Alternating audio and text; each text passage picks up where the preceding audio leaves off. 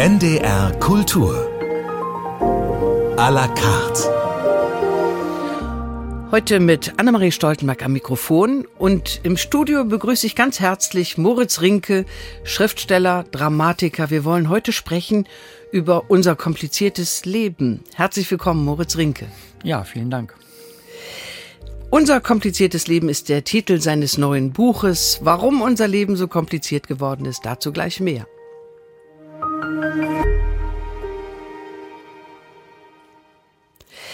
Sie haben jetzt kein neues Theaterstück im Moment, keinen neuen Roman Moritz Rinke, sondern das ist eine Sammlung von Artikeln, von Aufsätzen, die Sie geschrieben haben für Tageszeitungen. Was bedeutet das für Sie, so aktuell gefragt zu sein? Ich habe diesen Entschluss gefasst, dieses Buch oder diese, diese Sammlung dann herauszugeben in der Pandemie, als wir mit meinem Sohn in einer Quarantäne steckten und irgendwie händeringend versuchten, diese Quarantänebescheinigung zu bekommen, äh, die wir erst bekamen, als wir schon wieder in der nächsten Quarantäne waren. Und gleichzeitig versuchte ich mit irgendwelchen Verifizierungscodes in Niedersachsen Impftermine für meinen Vater zu organisieren. Gleichzeitig äh, musste man irgendwie das äh, quasi betreuungslose Leben mit den Kindern organisieren es war wirklich äh, hochkompliziert und irgendwie auch verrückt und irrsinnig und auch mit diesen radikalen Entscheidungen, also das Leben, dieser Paradigmenwechsel von, von, von, von Gewohnheiten, dass das sich alles auf den Kopf stellte. Und ähm, da habe ich dann entschieden, das alles aufzuschreiben, weil man sich wahrscheinlich, äh, so wie wir äh, Gegenwart leben und die Gegenwart rast und wir uns quasi schon immer wieder ähm, wieder irgendwann daran erinnern müssen, weil es so schnell vergessen wird, dachte ich, muss es unbedingt aufschreiben, weil es wird man wahrscheinlich irgendwann gar nicht mehr glauben, was wir da alles mitgemacht haben. Sie haben es aber immer mit Tapferkeit und Humor genommen, entnehme ich Ihren tagesaktuellen Berichten. Aber es war schon sehr, sehr anstrengend, diese Zeit.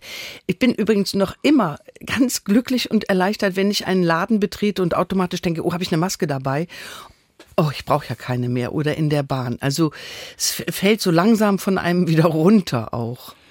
Ja, ich hatte kürzlich eine, eine Lesung in Bremen, ähm, in meiner Heimat, und ähm, es kamen unheimlich viele Leute. Es war im Theater am Goetheplatz und es waren, glaube ich, 700 Leute in dem, in dem Haus. Und ich hatte wirklich, äh, dachte ich, Lampenfieber. Am Ende stellte sich heraus, es war Corona. Ich hatte das nicht mal gemerkt und äh, danach, als ich das dann feststellte, einen Tag später, ich glaube, vor anderthalb Jahren wäre ich noch verhaftet worden. Ähm, also dann auch mit Signieren und Kontakt mit, weiß ich nicht, 500 Leuten. Und das ist aber alles irgendwie weg. Ich war jetzt am Wochenende in Madrid. Das war ja eine Stadt, die unheimlich betroffen waren. Also mit, mit, mit 800.000 Menschen fast täglich, die in Eishallen aufgebahrt wurden. Und auch in dieser Stadt ist das irgendwie äh, verschwunden aus dem Bewusstsein. Und ich glaube, wir, wir, wir, wir leben so schnell und wir drängen so schnell, dass wir ähm, ähm, äh, relativ, das ist ja auch eine menschliche Fähigkeit, das zu können. Also es hat Vielleicht sind wir auch einfach gut durchgeimpft innerhalb der ganzen Gesellschaft. Ja. Das macht die Sache ja, seitdem es Impfstoffe gab, hat es sich ja so ein bisschen entspannt, auch die Lage. Ja, aber es ist dennoch, es hat ja ähm, Folgen gehabt. Also mein, die, die, die, die Folgen für, für Kinder zum Beispiel oder meine Tochter, es war ganz interessant zu beobachten, die ist jetzt vier und als die Pandemie begann, also in den Hochphasen war sie eben zwei und hatte in, in ihrem Leben eigentlich immer nur ähm, Augen gesehen, also nie Münder, nie ganze Gesichter. Und sie war so erstaunt, als es dann in der, in der Kita wieder Erzieherinnen gab mit ganzen Gesichtern, ähm, und also was macht das mit einem Menschen, der immer nur anfängt, wie die Augen, also fast ein, ein, ein, ein äh, muslimisches, muslimischer Vorgang, das also ein Verschleierungsvorgang, man die, ähm, die Augen äh, liest statt äh, das Lachen. Also mir ging es ja auch so bei Lesungen. Ich habe viele Lesungen dann am, am, gegen Ende der Pandemie gehabt, wo noch Maskenpflicht war. Und das sind komisch seltsame Vorgänge, wenn man dann so in, in, in diese verhüllten Gesichter hinein äh, liest. Wir haben für diese Sendung natürlich auch Musik vorbereitet. Sie haben sich schöne Musiktitel, finde ich, ausgesucht. Zum Beispiel Amy Winehouse, Back to Black. Hat das eine bestimmte biografische Bedeutung, das Lied? Ich finde, ich habe mir schon was über diesen Musik überlegt und es sind ja äh, zugegebenerweise alles Frauen mit tollen Stimmen und ich hatte, äh, es gibt so viel Musik, die ich mag und ich habe dann irgendwann gedacht, ich muss mich irgendwie vielleicht auf eine Linie festlegen und da gehört Amy Winehouse absolut dazu.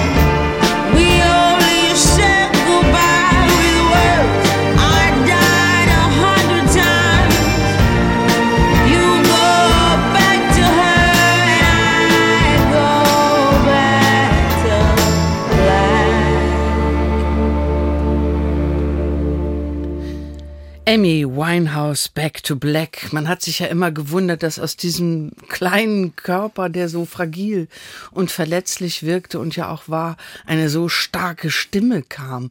Ich habe bei Amy Winehouse Moritz Rinke immer äh, das so wahrgenommen, als ob sie an ihrem Erfolg zugrunde gegangen ist.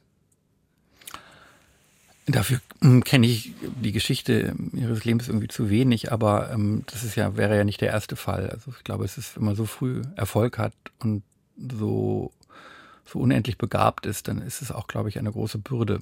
Also auch vor allem mit, mit Erfolg umzugehen und sich nicht zu verwechseln mit dem Bild, was andere von einem machen, sondern immer bei sich zu bleiben. Das kann schon bis zum, zum, zur Schizophrenie führen. Sie haben auch einen Riesenerfolg gehabt, nicht zu vergleichen mit der Wucht von dieser äh, Musikikone Amy Winehouse, aber zu Ihren Lesungen sind von Anfang an Hunderte von Menschen gekommen und Sie haben die Bühnen damit erobert. Ähm, hat das Druck erzeugt auf Sie als Autor oder haben Sie es genossen von Anfang an? Ich habe Gott sei Dank eine, glaube ich, Fähigkeit, dass ich das alles nicht so verbissen sehe und dass ich das eher spielerisch betrachte und dass es mir vor allem immer bei der Arbeit Spaß machen muss. Also ich würde nie etwas tun, wenn ich gut, jetzt habe ich Kinder, jetzt muss ich teilweise wirklich arbeiten. Aber ich, ich habe ich weil ich habe das nicht des Erfolges wegen getan, sondern weil es mir Freude macht und weil ich gerne beobachte und gerne Geschichten erzähle. Und ähm, vielleicht war das aber auch die Qualität, dass eben es doch in Deutschland ähm, noch nicht so oder überhaupt schon gar nicht mehr so populär ist, wirklich Geschichten zu erzählen, Figuren zu erzählen. Also gerade wenn wir jetzt vom Theater sprechen, äh, das Narrativ in den Vordergrund zu stellen, also wirkliche Schauspieler und Schauspielerinnen Figuren zu schaffen und vor allem auch in diesem dann doch mir sehr eigenen Doppelton. Also äh, ich bin ja da nicht zuortbar in irgendeinem Genre, wie man das auch von der Kritik oft gerne möchte. Also ist es jetzt eine Komödie, ist es jetzt eine Tragödie, sondern nein, das ist bei mir immer in der Balance, im Doppelton und ähm, da gibt es natürlich wunderbare Vorbilder. Also wenn ich da an die Stücke von Tschechow denke, zum Beispiel, der mich sehr, sehr geprägt hat. Ja, und äh, habe es aber nie lange nur beim Theater ausgehalten, weil das wäre mir ähm, dann doch, ist doch auch ein sehr einseitiges Feld, diese Theaterwelt. Und ähm, bin froh, dass sich dann die Romanentür dann irgendwann äh, noch geöffnet hat. Und zudem eben dieses, und da sind wir, darüber reden wir jetzt ja, dieses, diese Zeitungsschriftstellerei, wie ich das manchmal nenne, ähm, also anknüpfend an die, an die Tradition der, der, der großen Autoren in der Weimarer Republik, die eben äh, Schriftsteller, also literarische Texte in Zeitungen schrieben. Gott sei Dank habe ich da auch Zeitungen, die mir das ermöglichen, ähm, die dann eben nicht nur so rein journalistisch und informativ sind, äh, was ja auch sehr, sehr wichtig ist, äh, immer wichtiger, aber die eben auch ein bisschen erzählerischer sind, also die durch die Figuren und durch die Erzählung eigentlich etwas aussagen. Und so ist dieses Buch auch unser kompliziertes Leben entstanden? Da erzählen Sie ja Geschichten hauptsächlich aus Ihrem eigenen Leben, aus Ihren Anschauungen und ähm, die Schriftsteller haben ja früher immer so von ihrem Brotberuf und dem literarischen Schreiben, das haben sie getrennt. So habe ich das immer gehört von den Autoren, die auch für Zeitungen geschrieben haben. Und sie haben oft erzählt, dass das für, das für Brotschreiben anders war als das für die hohe Literatur schreiben. Geht es Ihnen da auch so? Schreiben Sie anders, wenn Sie für Zeitungen schreiben? Es ist ein anderer Blick, vielleicht ein, ähm, vor allem auch ein, ein, Blick, der eben von, von heute auf morgen denkt, weil es vielleicht schon morgen oder übermorgen erscheint. Und ich äh, bin vielleicht nicht so sehr in der Verdichtung, sondern auch konkret in der Benennung von, es sind ja dann auch Zeitfiguren, dann kommen in den Texten vor, das ist ja bei Romanen und Theaterstücken dann eher weniger. Und in diesem jetzt vorliegenden Buch, Unser kompliziertes Leben, sind es ja, ist es ja faktisch die, die, die Gegenwart, die ich da versuche einzufangen. Und ich habe in, in, der, in der Pandemie gespürt, eben, weil ich ja schon beschrieben habe, dass es, glaube ich, eine sehr singuläre Zeit sein wird. Also hoffe ich ähm, natürlich, dass äh, so etwas viele Menschen zum ersten Mal erleben und vielleicht auch zum letzten Mal so einen krassen Einschnitt in, in das Leben. Und ich habe natürlich immer meine Kinder gehabt, an denen ich, äh, mit denen ich, denen ich Fragen beantworten musste und die viele Fragen hatten. Und, ähm, und das war ganz schön, weil das die, kamen gerade in das äh, Alter des Fragens und sind in diese Welt voller unkomplizierter Dinge gekommen. Also das war dass Spielplätze mit, mit Klebeband abgesperrt werden, dass eine Schaukel mit einem Band abgesperrt ist. Also wie erklärt man das einem Kind? Oder ähm, dass ähm, wir, ich erinnere mich nochmal an diese Kita-Zooms, die wir hatten. Also dass die Kita-Kinder sich dann auch äh, mal sehen, wurden dann so Zooms veranstaltet. Dann saß man alle mit offener Sprechfunktion vor diesem, vor diesen Computern. Im Hintergrund äh, sah man verstörte Eltern mit Kopfhörern, wahrscheinlich gerade im Homeoffice. Und zwischendurch sprangen überall diese Kinder umher und zeigten, was sie irgendwie zu Weihnachten bekommen hatten. Und äh, hatten nur diesen Moment, sich wieder zu Gehör zu bringen und einander und hatten auch teilweise schon vergessen, wer wer ist. Es war herzzerreißend, ja. Das machten wir dann irgendwie ein paar Mal, äh, diesen, diesen Kita-Zoom. Ähm, und das äh, steht dann alles in diesem Buch und eben weitere Geschichten. Kam ja dann irgendwann noch, das Leben war kompliziert, aber dann kam ja der 24. Februar, der Krieg. Und ich hatte den Titel eigentlich schon abgegeben, aber dann wurde das Leben ja eigentlich noch mal komplizierter. Also erstmal mit diesem, mit diesem furchtbaren Krieg. Wir hatten eine, eine, Ukrainerin aufgenommen, die bei uns wohnte, die in wirklicher Verstörung war, weil ihr Mann in Kiew patrouillierte. Er hatte dann so eine App, so eine Bomben-App am Anfang des Krieges, also Anfang März kam sie. Und ähm, wir hatten nachts immer diesen Bombenalarm in, in, in Kiew gehört, in der Wohnung.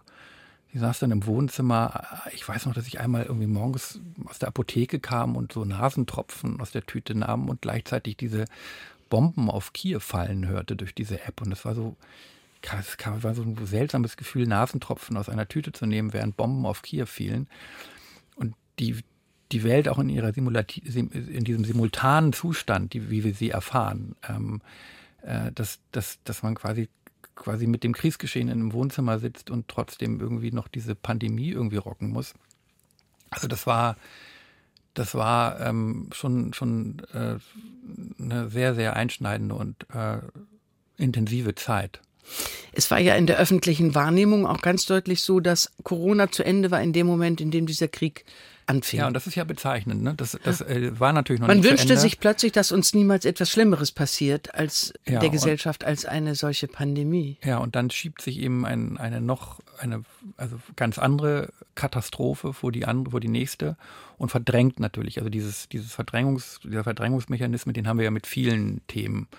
Man kann das besonders bei Ernährungsskandalen immer sehr toll sehen. Da hat, hat, man irgendwie ein Problem mit irgendeinem Nahrungsmittel und dann kommt ein anderes großes Thema und dann ist diese, dieses, dieser Ernährungsskandal verdrängt. Aber diese wahrscheinlich Einmal ist es Weizen genau. und dann ist es plötzlich Zucker Ge und genau. immer macht und man, sich Dann kann man diese Sorgen. verseuchten Nudeln äh, wieder essen, aber in Wahrheit sind sie noch genauso verseucht. Aber das ist nicht mehr im Bewusstsein. Ja. Und diese, diese Fanatie des ähm, Augenblicks, in dem wir leben, also dass wir immer alles quasi uns quasi auf ein Thema stürzen und dann äh, in, in diesem Thema sind und die anderen, die werden so weggeblendet und, und verschwinden. Und ein bisschen war es mit der, also im, im, wir haben leider die Pandemie gegen ein viel schrecklich, finde ich, noch schrecklicheres Thema ähm, eingetauscht, also diesen, diesen fürchterlichen Krieg. Gleichwohl schaffen Sie es mit Ihren Artikeln irgendwie in diese bis in den letzten Winkel durchhysterisierte Gesellschaft so ein bisschen mit Humor zu belüften, so ein bisschen ja, weil es glaube ich keine Artikel reinzubringen. Ich, ich, glaube, weil es eben keine Artikel, ich sehe ja Artikel eher so als als ähm, Leitmedium, die dann erklären und abwägen und äh, und den Leser quasi so so einer die Leserin zu einer ähm, äh, zu einer Meinung vielleicht führen und bei mir sind es ja eher ganz ergebnisoffene Beschreibungen. Ich würde das eher so das ist ja eigentlich ein Tagebuch, was ich da geschrieben habe, eine, eine in der Vermischung von Privatem und, und Welt äh, und mit eben den vielen Fragen meiner, meiner Kinder. Aber ich gehe immer wieder aus dem Privaten in, in, die, in die größere Betrachtung. Und das ist, glaube ich, eher so ein erzählerisches Buch. Eine der vornehmsten Aufgaben eines Schriftstellers, sich die Welt spiegeln zu lassen in einer kleinen Pfütze. Und wenn es das eigene Leben ist. Sie haben sich auch noch eine weitere singende Frau gewünscht. Und bei Edith Piaf geht es mir immer so, dass ich diesen Titel großartig finde. Je ne regrette rien. Aber ich könnte das nie über mich sagen, dass ich nichts bedauere. Ja, das auch da kenne ich das Leben von Edith Piaf zu wenig, aber ja, doch, ich würde auch einiges bedauern, doch. Trotzdem ja. hören wir das gern. Ja, wir hören Je ne regrette rien. Ja, unbedingt.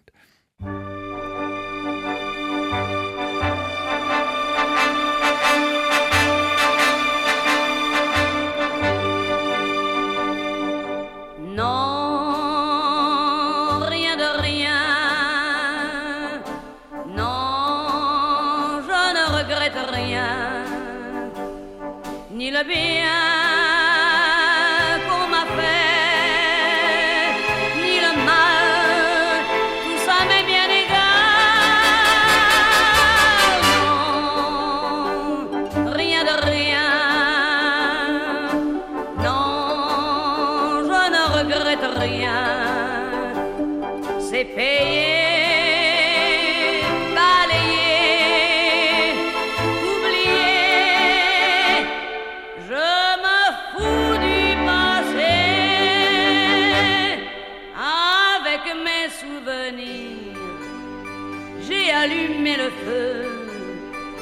Chagrins, mes plaisirs. Je n'ai plus besoin de balayer les amours avec leur trémolo, balayer pour toujours. Je repars à zéro.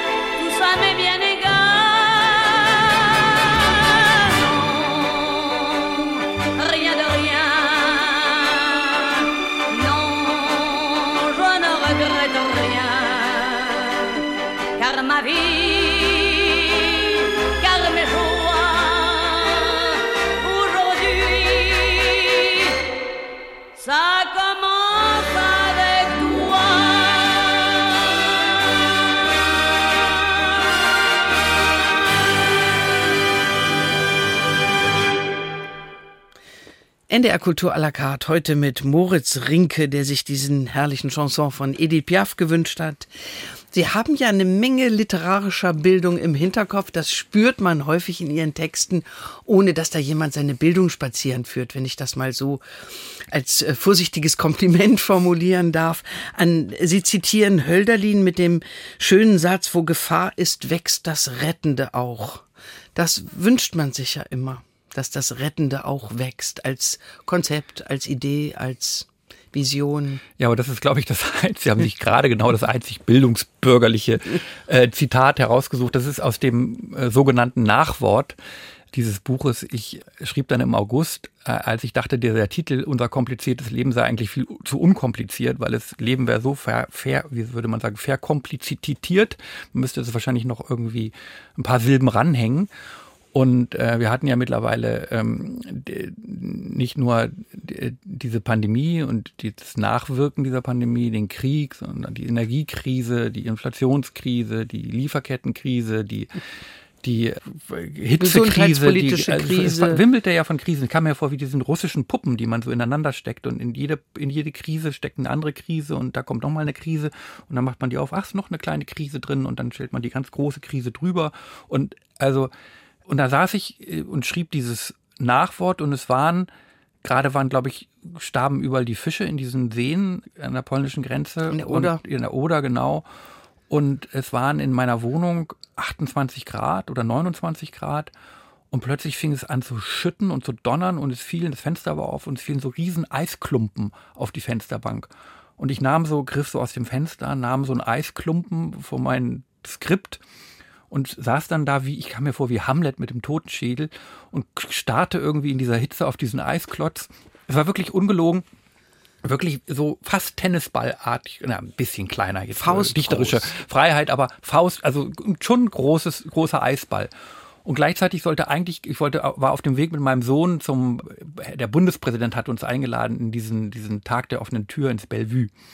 Und der, mein Sohn freute sich endlich mal zum Bundespräsidenten und hatte sich, und dann kam dieser Eisregen und dann wurde das abgesagt und äh, nach drei Jahren Pandemie und, ähm, und wir saßen da mit diesem Vorwort und ähm, äh, Nachwort und äh, das war so, das äh, eigentlich auch wieder dieser, dieser Eisball erinnerte mich eigentlich, dass wir in diesen ganzen Jahren der Pandemie und dann des Krieges eine der gro- vielleicht größten Krisen, die wir haben, eigentlich komplett vergessen oder verdrängt oder in der Bearbeitung auf, auf, auf Halde gelegt haben, nämlich die, die Klimakrise. Und Auch die Vermüllung unseres Planeten, diese ganzen Dinge, die dazugehörten, die Impftests und Masken und alles, das ist ja eine unglaubliche zusätzliche Müllhalde auch geworden. Ja, naja.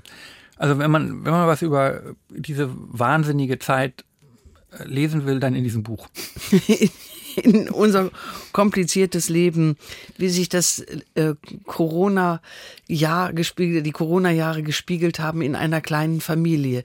Sie schreiben ja an einer Stelle, auch ein Schriftsteller hat ja immer Homeoffice.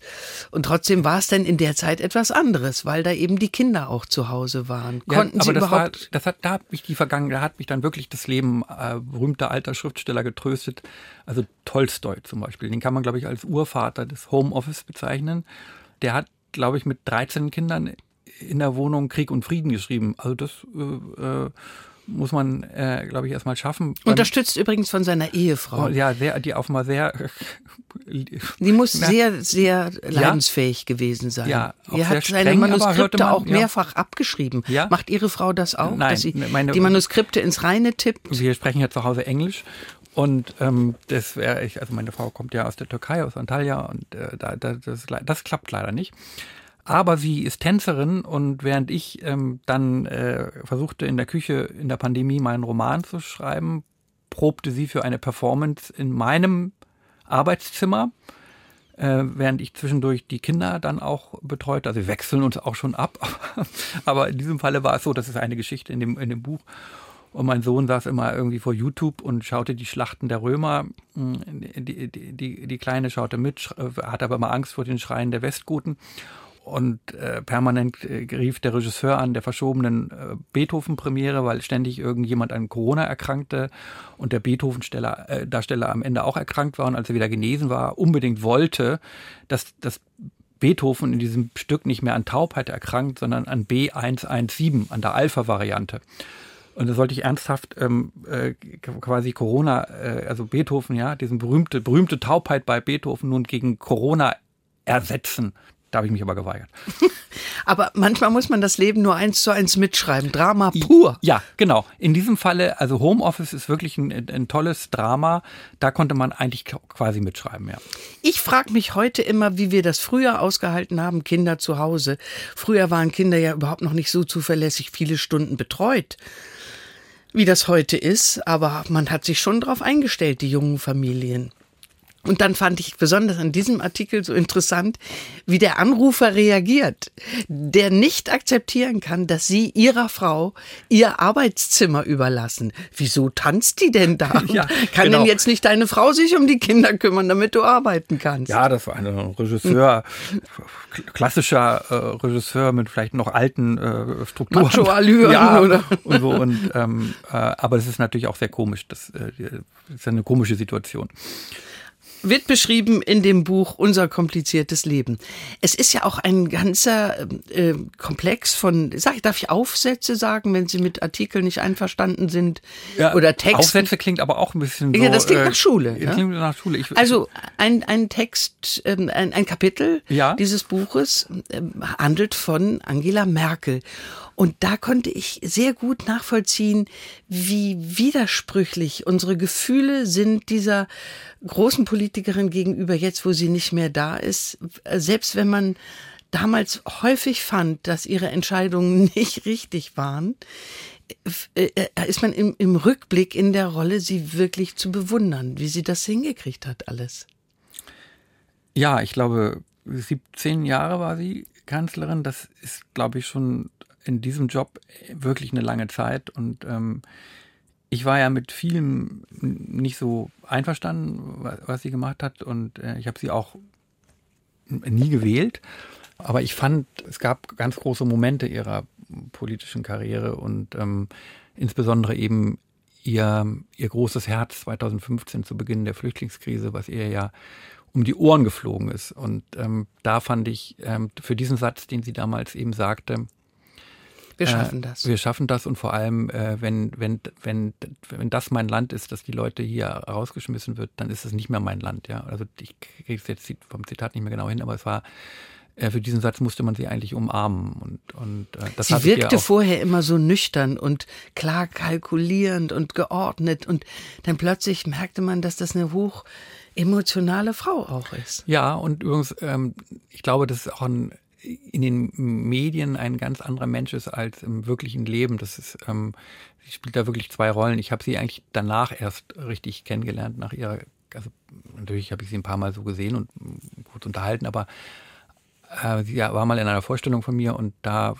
habe ich sie danach ähm, in der Kantine ähm, im Deutschen Theater gesehen. Da saß sie dann mit der ehemaligen Kulturstaatsministerin und ihrer Sekretärin. Also war so ein Frauentisch und es standen Ulrich Mattes, ein guter Freund und Schauspieler, der in dem Stück war, war auch noch, mit dem sie sehr befreundet ist, war auch dabei. Und dann äh, wird dann die, äh, mag ja auch Rotwein. Ähm, und äh, wird da auch getrunken und die ist wahnsinnig ähm, zugewandt.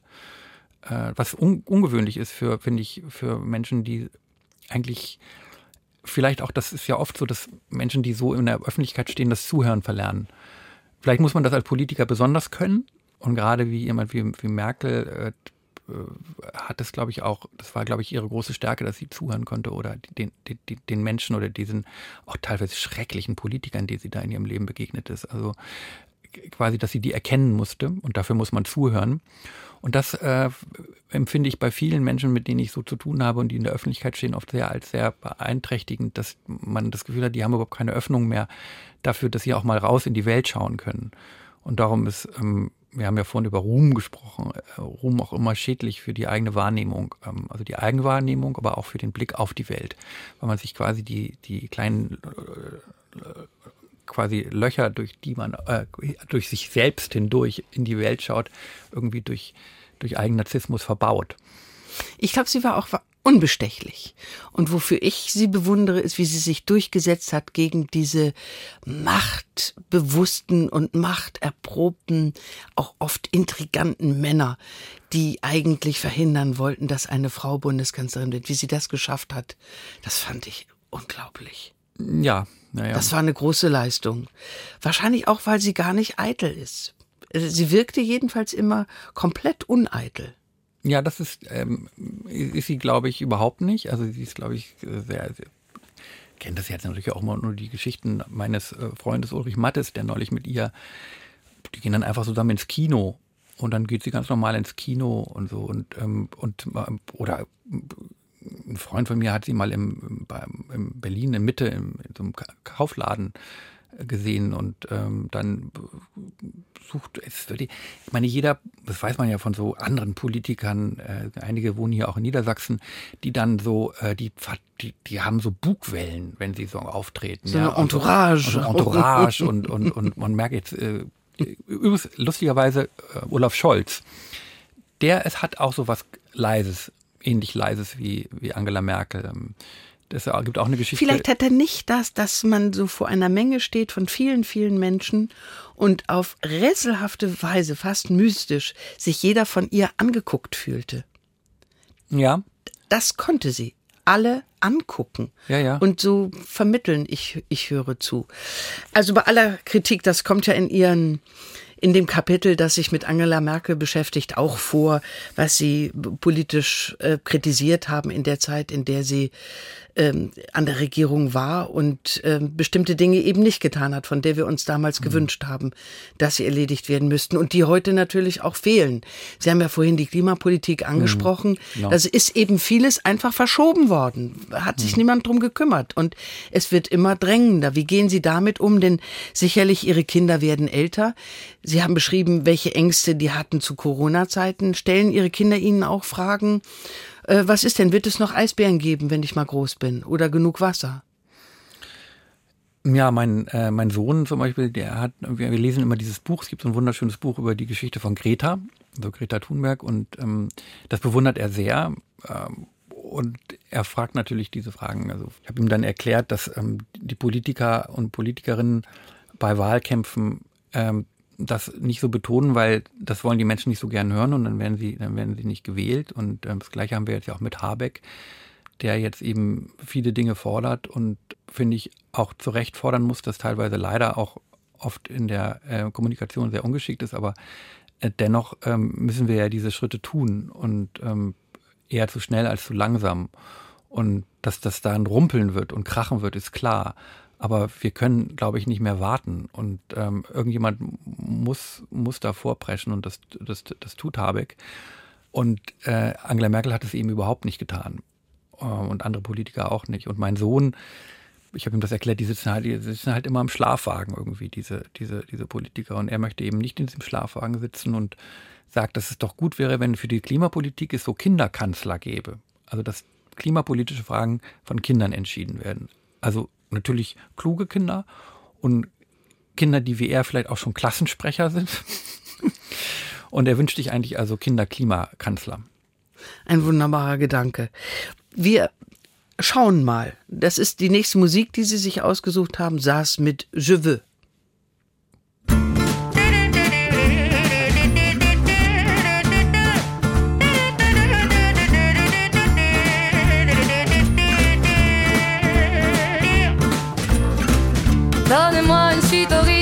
Je n'en veux pas des bijoux de chez Chanel, je n'en veux pas. Donnez-moi une limousine, j'en ferai quoi? Offrez-moi du personnel, j'en ferai quoi? Un manoir à Neuchâtel, ce n'est pas pour moi. Offrez-moi la tour Eiffel, j'en ferai quoi?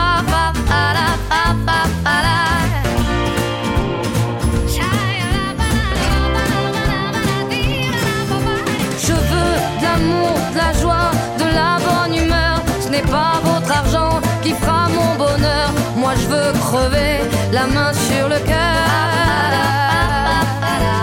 Allons ensemble découvrir ma liberté. Oubliez donc tous vos clichés. Bienvenue dans ma réalité.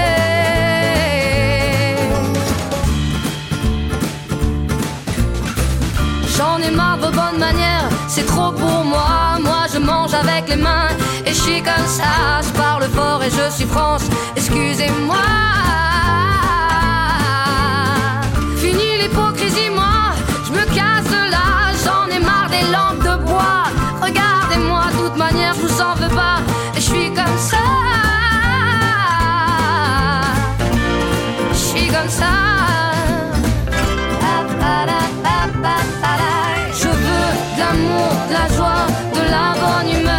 n'est pas votre argent qui fera mon bonheur. Moi je veux crever la main sur le cœur.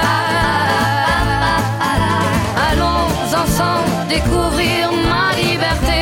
Oubliez donc tous vos clichés. Bienvenue dans ma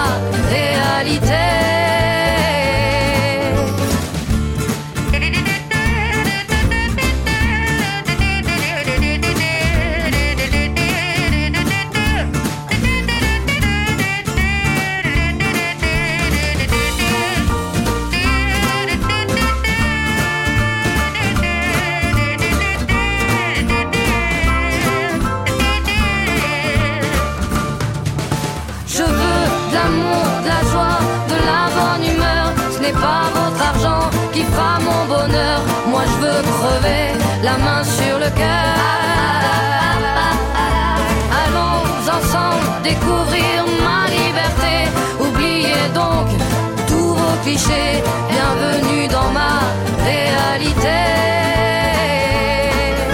Je veux de l'amour, de la joie, de la bonne humeur. Ce n'est pas votre argent qui fera mon bonheur. Moi je veux crever la main sur le cœur. Allons ensemble découvrir ma liberté. Oubliez donc tous vos clichés. Bienvenue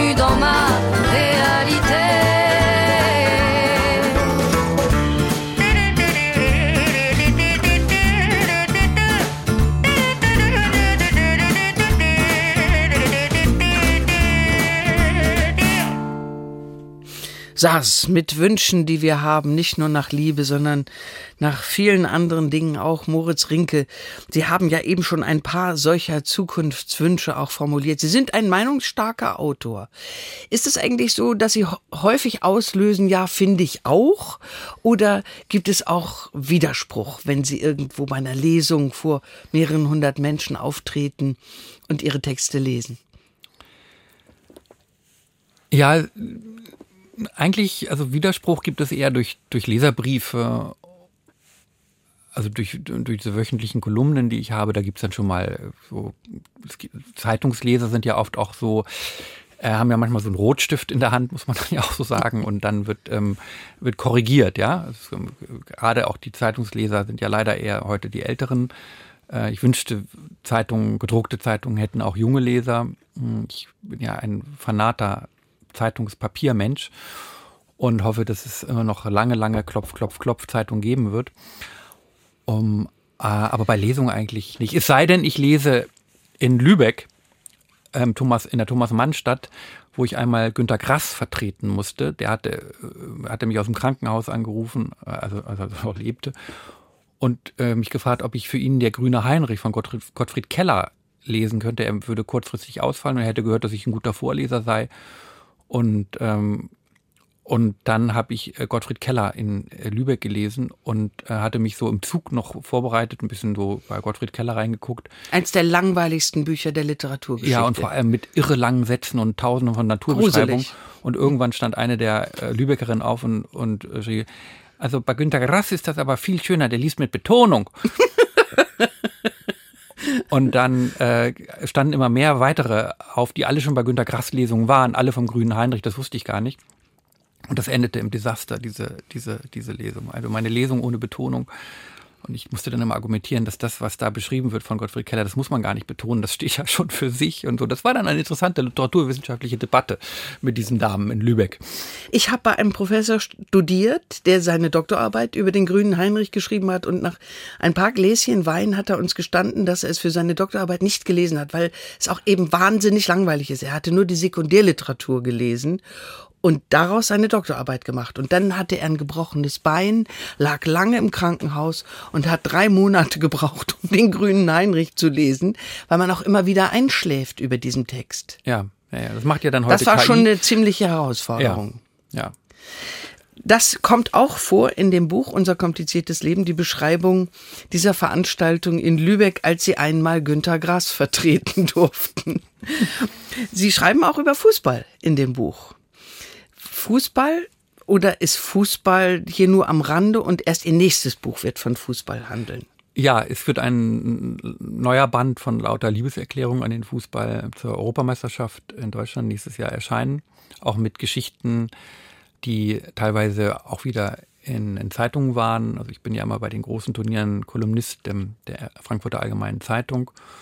Und da gibt es dann immer so bei der letzten äh, Europameisterschaften Welt, es waren Weltmeisterschaften, ne? Ja, wir hatten Weltmeisterschaften, ja. Gab es so Dramolette äh, mit äh, Protagonisten, also Ronaldo mit zwei Kamelen in der Wüste, die er sich als Torpfosten aufstellt und ähm, einsam Ecken schießt, die er dann versucht selber reinzuköpfen und die Kamele ihm sagen, du musst deine Karriere an den Nagel hängen. Oder äh, Füllkrug, ein Hannoveraner, ähm, vor dem Spiegel ähm, der mit seiner Zahnlücke spricht. Der hat so eine kleine süße Zahnlücke und ähm, diese Lücke spricht dann mit Füllkrug. Und das waren so, es waren so Spielereien und ähm, jetzt machen wir daraus ein Buch, auch mit den, mit den, äh, ich hatte mal so einen Sommerhit mit Yogi Löws äh, Liebe, äh, Briefen an, an seine Frau, die Weltmeisterbriefe, die waren alle in Mundart, die hatte mir eine badische Schauspielerin dann noch übersetzt. Und das liebten die Leser, äh, Yogi Löws Briefe an, an Daniela zu Hause in Mundart. Das wird dann alles in diesem Buch kommen. Aber ist in diesem neuen Buch, ist, kommt, da, kommt da Fußball vor? Höchstens durch meinen Sohn, durch das Torwarttraining in Antalya. Es, äh, am Rande ja. kommt auch Fußball vor und Fußball ist natürlich Drama pur. Ja. Nicht? Es reicht, ja. um wirklich intensives Drama zu erzeugen, diese 22 Menschen auf dem Feld, ein Ball und schon bebt die Bühne. Aber manchmal verbindet in die, gerade in diesem, äh, verbindet ja, oder schafft Fußball auch wieder ganz ähm, politische Kontexte. Also mein Sohn hat in Antalya äh, im letzten Sommer ein Torwarttraining gemacht und ähm, zusammen mit einem russischen Kind, was eben eine, eine Rechtsanwaltfamilie, die geflüchtet war, also wirklich geflüchtet war, die ausgewandert war, weil es einfach nicht mehr ausgehalten hat in Moskau. Und ähm, dann kam irgendwann ein ukrainischer Junge und dann sagte ich meinem Sohn, der immer mit diesem russischen Jungen zusammen diese Torwartübung machte, lass das mal, such dir mal einen anderen und dann macht, lass die beiden mal. Und das war rührend, wie, wie der ukrainische Junge mit dem russischen Jungen dann sich die Bälle zugeworfen haben und diese Übung machten und die beiden Eltern draußen an diesem Gitter standen und zuschauten. Und das war so ein ganz utopisches Moment. Man wünscht sich dann, das könnte man plötzlich vergrößern, ja. Ja, manchmal erlebt man sowas, wo man für ein paar Sekunden das Gefühl hat, wir könnten es vielleicht doch miteinander hm. schaffen, in Frieden ja, ja. zu sein. Ja, und dann berichtet eben die, die Russin, die Anwältin ist auch über diese, dieses Gift der Propaganda. Also, dass eben erzählt das Buch ja auch von Tatjana, die ihre eigene Mutter verloren hat, also mit ihr nicht mehr spricht weil die Mutter ähm, ist Russin, ihr Vater ist Ukrainer, die Mutter lebt jetzt in Moskau und immer diese Da geht der Rest durch die Familie. Ja, und die dann einfach, äh, die Tochter, die auf dem Balkon in Kiew steht, als sie noch da war und sagt, hier, wir haben Bombenalarm, wir werden hier von den Russen angegriffen und die Mutter ihr in, aus Moskau erklärt, da irrst du dich, mein Kind. Das ist alles, du musst nicht glauben, was die Zeitungen sagen und ähm, das, äh, wenn man nicht mal der eigenen Mutter erklären kann, was gerade passiert, dann ist Propaganda vielleicht die, die schlimmste Waffe. Und äh, komisch, dass sich das auch im Fußball spiegelt. Obwohl, wenn ich ähm, einen Wunsch im Leben frei hätte, was Fußball angeht, würde ich mir einfach nur wünschen, dass er nicht mit so viel Geld zu tun hätte. Das ist, es ist zu viel Geld im Fußball unterwegs, als dass es friedlich zugehen könnte. Naja, es geht ja relativ friedlich zu, ähm, wenn wir jetzt mal absehen von diesen schrecklichen rassistischen Beschimpfungen, die ja gerade wieder grassieren, aber ich bin immer da, also ich habe mal ein Gespräch mit, mit Jürgen Klopp gehabt. Ähm, wir haben uns unterhalten, äh, sehr schön unterhalten. Und er sagte, man könnte eigentlich, und das wollte er eigentlich auf, auf Records sagen, man könnte eigentlich heute sich dafür entscheiden, dass alle nur noch die Hälfte bekommen und wir würden genauso gerne spielen und es würde genauso funktionieren. Und ich hatte immer gehofft, dass nach Corona der Bruch kommt, äh, dass dieses System quasi so eine Art Strukturreform bekommt und äh, man einfach mal runterkommt von diesen, von diesen irrsinnigen Summen. Aber das ist leider nicht der Fall. Near You, das ist ein Song, den Marlene Dietrich gesungen hat. Den hören wir jetzt noch. There's just one place for me near you. It's like heaven to be near you. Times when we're apart, I can't face my heart. Say you'll never stray more than just two lips away. If my hours could be spent you, I'd be more than content near you. Make my life worthwhile by telling me that I'll spend the rest of my days near you. There's just one place for me near you. It's like heaven to be near you. Times when we're apart, I can't face my heart.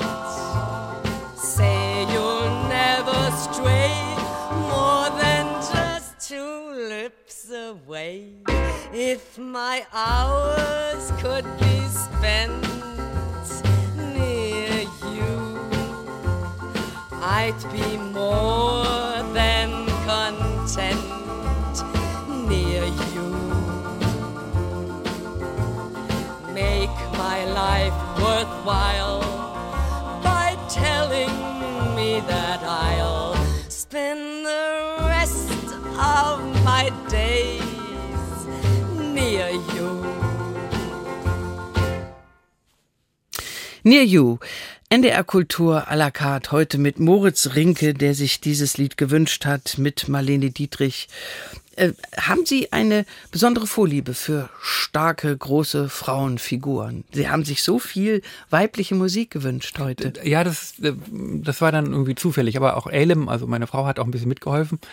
Ähm, aber bei der Dietrich, ich habe ja mein allererstes Theaterstück quasi über die Dietrich geschrieben. Also nicht genau über die Dietrich, aber über äh, das Leben von Frauen, die sich äh, wegschließen, weil sie nicht wollen, dass ihr alter Stern oder ihr, ihr schöner Stern ähm, äh, quasi sich verdunkelt durch das, was aus ihm geworden ist. Und ähm, also ein Stück über das Älterwerden und die Idee hatte ich im Zivildienst, als ich immer mit diesen ganzen Frauen, die mir ihr Leben erzählten und die Geschichten immer veränderten, jeden Tag erzählten sie, fand, erfanden sie noch eine Geschichte dazu, also ein bisschen so wie bei Max Frisch, äh, die Biografie als Erfindung. Und irgendwann gedacht, ich muss so eine Frau haben auf der Bühne, die ähnlich ist wie Marlene Dietrich, aber auch wie meine Zivildienstfrauen.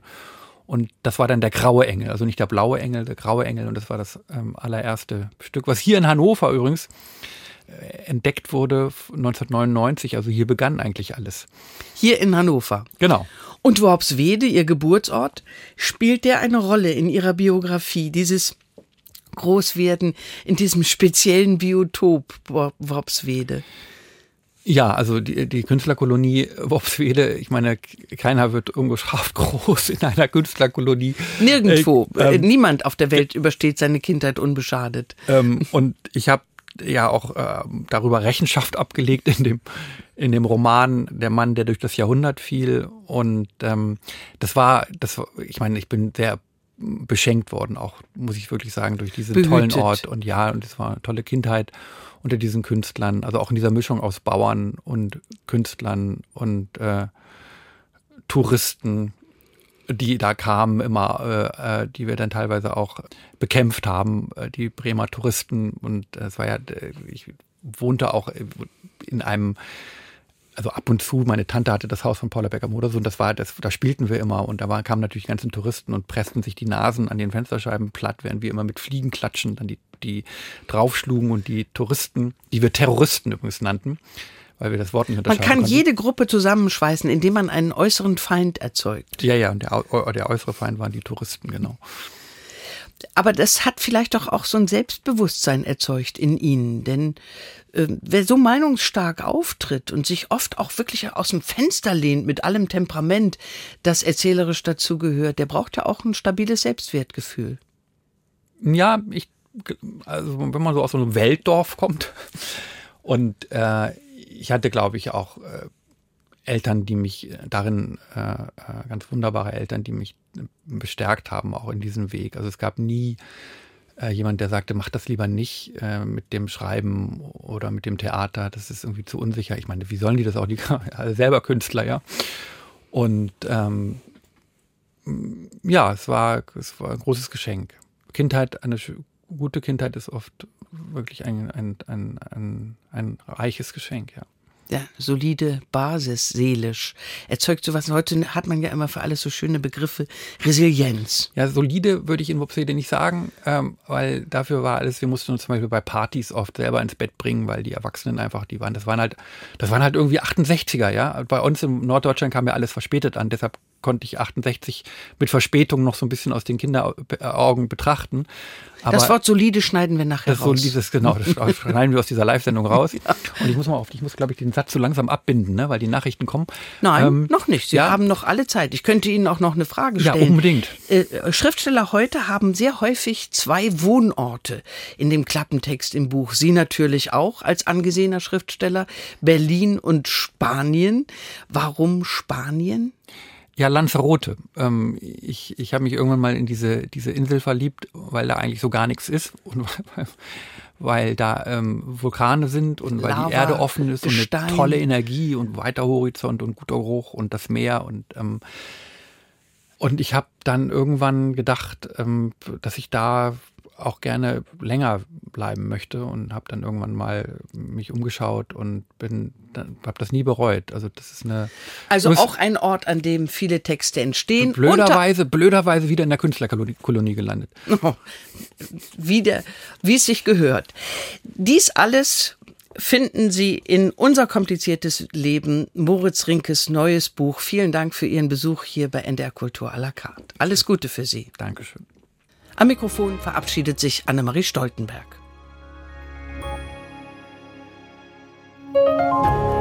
NDR Kultur Nachrichten